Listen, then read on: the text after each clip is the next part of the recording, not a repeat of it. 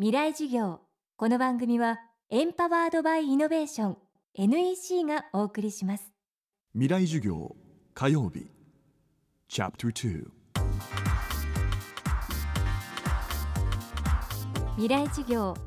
月曜から木曜のこの時間ラジオを教壇にして開かれる未来のための公開授業です。今週の講師はフォトジャーナリストの林典子さん1983年神奈川県生まれ。アメリカの大学で国際政治や紛争学を学び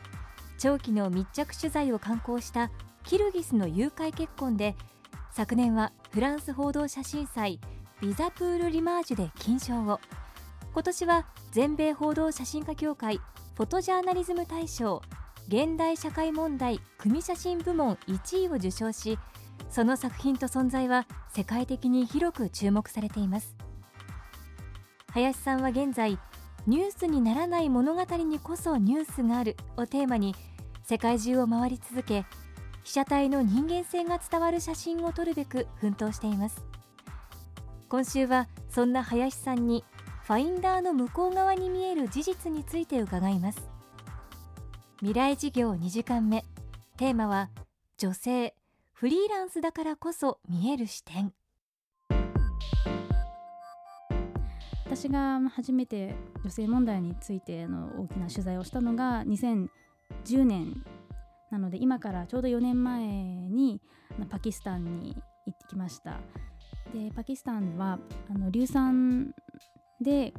顔を焼かれてしまう女性たちの取材をしたんですけれどもあの硫酸をかけられる理由というのは例えば男性が女性にプロポーズをしてそれを女性が断った時にその報復として断った女性に男性が硫酸をかけるとかその女性の親族に硫酸をかけるとかそういう事件がすごく多発しています。で私がパキスタンに行った時にはあの大体15人ぐらいの女性たちの取材をしたんですが例えばあの一番長く一緒に生活した女性っていうのは22歳のセイダという女の子で首都のイスラマバードにあるそういう硫酸の被害者たちが暮らすシェルターに行った時に彼女と出会いました。でそこで私もそのシェルターで一緒に寝食を共にしながら彼女の写真を撮るようになってでその時点で彼女はもう何回も形成手術を受けているんですが、まあ、手術の現場も、まあ、手術の様子も写真に撮ってで、まあ、治療が終わったので元いたあの自宅に帰る時に私も一緒にあのお家の方に行かせてほしいというふうにお願いをしてお家に着いてからもずっと一緒にまあ生活しながら取材を進めたんですが、まあ、こういうふうにしてできるだけ取材する女性たち、まあ、被写体の人たちとは時間を一緒に過ごすというかその場限りではなくて一緒に同じものを食べて同じところで寝てそういうことをしていくうちに少しずつ彼女たちがいつも